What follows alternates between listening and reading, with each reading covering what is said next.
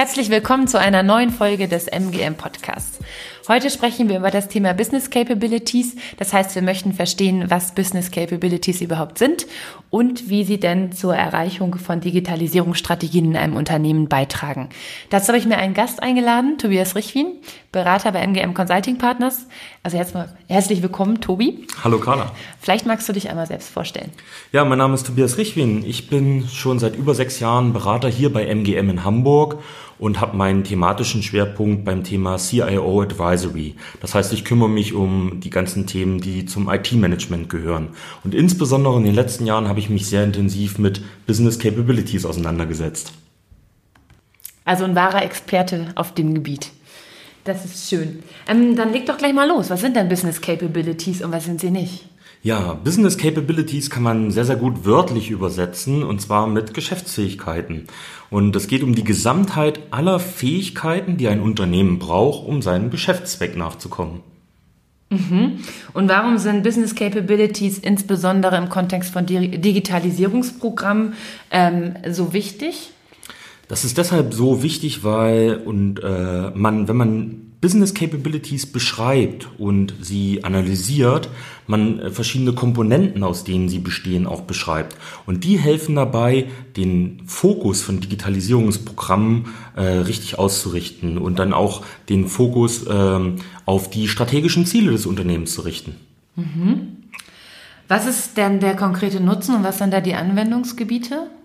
Also der konkrete Nutzen davon ist, dass ich eine Art Bindeglied bauen kann mit den Business Capabilities zwischen der Unternehmensstrategie und den verschiedenen Projekten und Programmen, die dann äh, im Rahmen der Digitalisierung stattfinden. Insbesondere in der IT gibt es ja häufig sehr, sehr viele Projekte und es ist manchmal gar nicht so klar, wo diese einzelnen, sehr komplexen IT-Projekte, an welcher Stelle sie genau die Unternehmensstrategie unterstützen. Und die Business Capabilities helfen mir dabei, dafür ein Bindeglied herzustellen, damit ich das erklären und verstehen kann. Hm, also auch die Strategie nochmal so ein bisschen zu visualisieren. Hm. Wofür sollte man sie denn dann nicht einsetzen? Also nicht einsetzen sollte man die Methode für operative Steuerung im Unternehmen. Denn das ist eine sehr, sehr abstrakte Methode, die sich wirklich auf einem sehr hohen strategischen äh, Level im Unternehmen bewegt. Und sie ist einfach für kleine Ausschnitte vom Unternehmen nicht geeignet. Denn Kern der Methode ist, dass man sich immer mit dem gesamten Unternehmen beschäftigt. Hm, verstehe. Kannst du mal an einem konkreten Beispiel erklären, wie so eine Business Capability eigentlich aufgebaut ist? Also für mich ist es immer noch ein bisschen abstrakt, so das ist noch nicht so ganz greifbar. Mhm. Also eine Business Capability beschreibt, was getan wird. Ähm, ich kann mal so ein generisches Beispiel, was eigentlich in jedem Unternehmen vorkommt, ist zum Beispiel die Fähigkeit, neue Mitarbeiter zu rekrutieren, also das Recruiting. Und da muss man auch gleich aufpassen, dass man nicht Prozesse beschreibt oder zum Beispiel eine Organisationseinheit, die genauso heißt, sondern wir wollen nur beschreiben, was geschieht dort. Wir wollen nicht beschreiben, wie es geschieht oder wer das tut. Und äh, man würde sagen, die Fähigkeit, neue Mitarbeiter zu rekrutieren, die kann ich dann auch im nächsten Schritt zerlegen in verschiedene Komponenten, nämlich Komponenten, die notwendig sind, damit diese Fähigkeit überhaupt besteht. Typischerweise sind das vier. Das sind die Informationen und Daten, das sind die Prozesse, das sind die Organisationseinheiten und die, die Mitarbeiterfähigkeiten und zu guter Letzt die IT-Systeme, die zusammen die Fähigkeit überhaupt bereitstellen.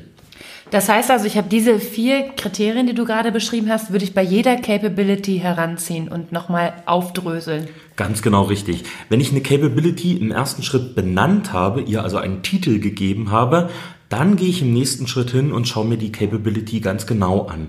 Und äh, üblicherweise kann man dafür sich ein Template bauen und mit dem Template, das hilft einem so ein bisschen strukturiert vorzugehen, kann man dann diese vier Komponenten beschreiben. Ich kann zum Beispiel sagen, bei dem Recruiting, welche IT-Systeme brauche ich denn dafür, dass ich diese Fähigkeit habe? Und dann werde ich sehr schnell feststellen, oh, ich brauche vielleicht irgendein HR-System, äh, in dem ich dann sozusagen arbeite und meinen Recruiting-Prozess abbilde. Vielleicht gehört auch noch die Unter Unternehmenshomepage dazu, weil die ja auch eine IT-Komponente ist, über der ich dann meine Stellenanzeige publiziere und so weiter und so fort. Und natürlich kann ich auch die Organisationseinheiten beschreiben. Das wird dann wahrscheinlich ein Team im HR-Bereich sein und so weiter und so fort. Und wenn ich so ein Template nutze, kann ich natürlich dann auch äh, andere Kriterien noch beschreiben, die zu Capabilities gehören. Es gibt Charakterisierungsmerkmale, wie zum Beispiel Non-Differentiating oder Differentiating.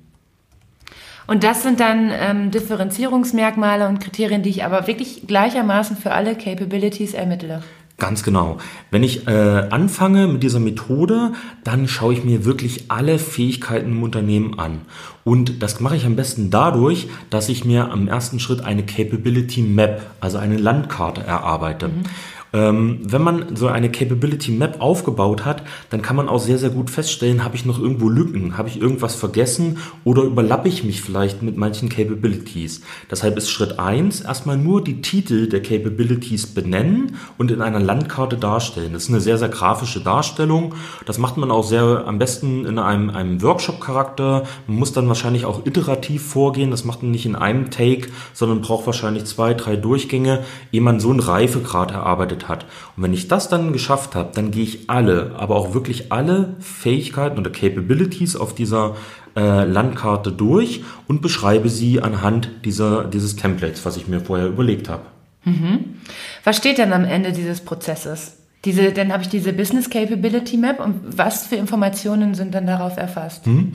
Also auf der Map stehen die Capabilities und ich habe natürlich diese Charakterisierungsmerkmale. Das ist äh, Differentiating oder Non-Differentiating. Das können auch noch ganz äh, andere sein. Also man kann fragen, ist es eine Core Capability oder eine Support Capability? Mhm. Ähm, das, was ich gerade beschrieben habe mit dem Recruiting, ist eine typische Support Capability. Eine Core Capability könnte zum Beispiel bei einem produzierenden Unternehmen äh, ein, ein Herstellungsprozess, äh, ein, ein, eine Komponente sein der Herstellung von den Produkten. Ähm, dann habe ich einen Ist-Zustand beschrieben. Ne? Ich habe die Capabilities beschrieben, wie sie momentan aussehen. Und dann als weiteres Ergebnis produziere ich eine Soll-Map. Also ich möchte überlegen, wo möchte ich hin mit jeder einzelnen Fähigkeit. Und jetzt kommt genau diese Unternehmensstrategie und auch die Digitalisierungsstrategie zum Tragen.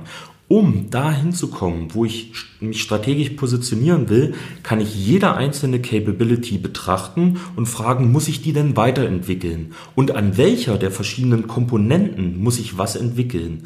Und jetzt genau bin ich in der Lage, herunterzubrechen, zum Beispiel für die IT, welche Maßnahmen an den verschiedenen IT-Systemen die für diese Capability relevant sind, muss ich dann was tun. Und jetzt merke ich, jetzt komme ich sehr, sehr weit runter in die, in die einzelnen Aktivitäten, die zum Beispiel in Digitalisierungsprojekten stattfinden. Mhm. Das heißt, es findet wirklich eine Bewertung für jede einzelne Capability statt, die mir dann nachher auch zeigt im Ergebnis, ob das eine Capability ist, die ich ausbauen muss, um die übergeordnete Strategie dann auch zu erreichen am Ende. Ganz genau. Das ist dann auch das, wo man richtig gut mitarbeiten kann. Wenn man eine Ist-Map und eine Soll-Map hat, kann man wunderbar zum Beispiel grafisch über so einen Heatmap-Overlay darstellen, wo, in welchem Bereich muss ich denn besonders viel tun an meinen Capabilities oder wo bin ich momentan schon auf dem Stand, wo ich auch in Zukunft gut aufgestellt bin. Und mit diesen Capability Maps kann man auch noch anders herumspielen. Beispielsweise werde ich feststellen, dass bestimmte IT-Systeme relevant sind für mehrere Capabilities. Und diese Abhängigkeiten, die kann ich auch wunderbar grafisch auf einer Capability Map darstellen. Und das hilft mir insbesondere dabei, sehr strukturiert und organisiert meine IT-Maßnahmen aufzustellen und natürlich auch deren Nutzen darzustellen, in welcher Form sie wie die Unternehmensstrategie unterstützen. Mhm. Ja, sehr, sehr, sehr spannend. Glaube ich, eine schöne Methode, um das Ganze so ein bisschen plakativer zu gestalten, ne? sodass man wirklich auf einen Blick sieht, wo hakt es denn, beziehungsweise äh, wo kann man optimieren, ähm, um die übergeordneten Ziele zu erreichen. Jetzt äh, hatte ich den Eindruck in unserem Gespräch, dass das eine Methode ist, die vielleicht als Mitarbeiter von innen heraus nicht so einfach anwendbar ist, weil man da ja auch oftmals einen Tunnelblick hat. Glaubst du, das ist was, wo man äh, von der Hilfe äh, eines externen Beraters auch profitieren könnte? Ja, auf jeden Fall.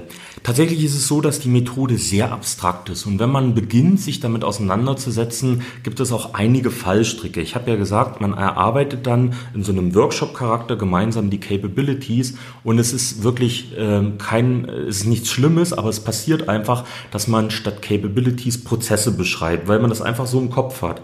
Und da ist es insbesondere gut, wenn man jemanden hat, der einen methodisch dabei begleitet, dass man diese Capability Map und auch die einzelnen Capabilities Capabilities streng methodisch erarbeitet. Und es erfordert wirklich äh, ein gewisses Abstraktionslevel, auf das man sich erstmal einlassen muss.